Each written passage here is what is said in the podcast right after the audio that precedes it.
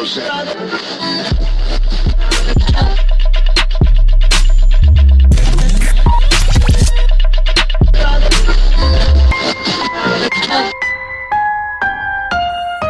mal hören.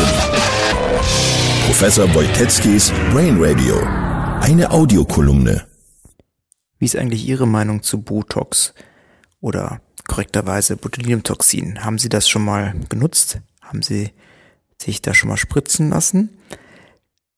Bekannt ist ja aus der Ästhetik, aber wir benutzen es in der Neurologie zur Behandlung von schweren Spastiken, Dystonie, ist auch zugelassen für übermäßigen Speichelfluss, zum Beispiel bei Parkinson-Patienten kann man das nehmen. Und ich gebe es ganz offen zu, ich benutze es off-label zum Behandeln von Bruxismus, zum Behandeln von Zähneknirschen, aber auch ähm, gegen übermäßiges Schwitzen, Hyperhidrose kann es genutzt werden und auch das nutze ich ehrlicherweise im Sommer.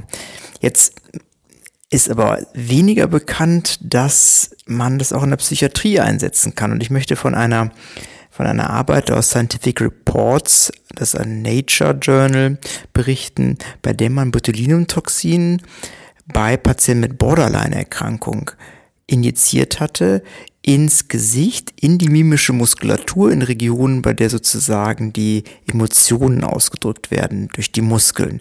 Und das geht zurück auf die sogenannte Facial Feedback Hypothese, schon aus Zeiten von Charles Darwin, die besagt, wenn ich die Muskeln beeinflusse, die Emotionen ausdrücken, grimmiges Gucken, ärgerliches Gucken oder trauriges Gucken, dann wirkt das rück auf die Aktivität im Gehirn. Das heißt also, wenn ich nicht mehr böse gucken kann, dann äh, fühle ich mich vielleicht auch nicht mehr böse. Wenn ich mehr traurig gucken kann, fühle ich mich vielleicht auch nicht mehr traurig. Und in der Tat konnte man in dieser Studie zeigen, dass bei Patienten mit Borderline-Persönlichkeit die Injektion dazu führte, dass gemessen mit funktioneller Kernspintomographie im Gehirn in Regionen, die für negative Affekte, negative Emotionen zuständig sind, nämlich zum Beispiel die Amygdala, die Aktivität runterreguliert wurde. Die Wirkung allerdings war bei den Botulinumtoxin behandelten Patienten auf die klinischen Symptome genauso stark wie in der Vergleichsgruppe, die nur eine Akupunktur bekamen. Aber bei der Akupunkturgruppe, da konnte man eben keine Veränderung in den Netzwerken des Gehirns erreichen, sondern das schien tatsächlich durch das Botulinumtoxin zu entstehen, durch die Lähmung, die man in der mimischen Muskulatur, die Schwächung, die man in der mimischen Muskulatur erreichte.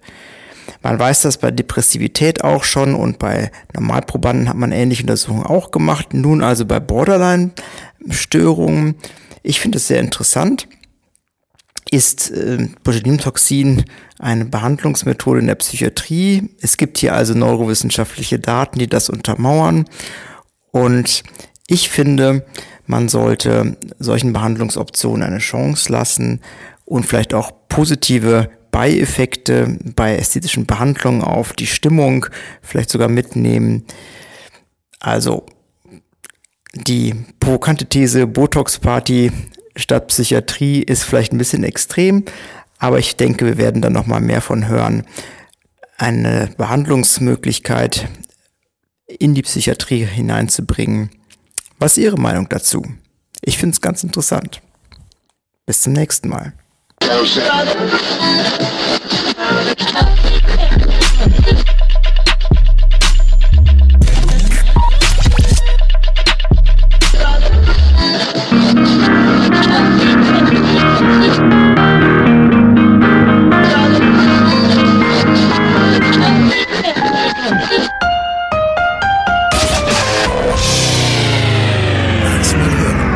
Professor Wojtecki's Brain Radio.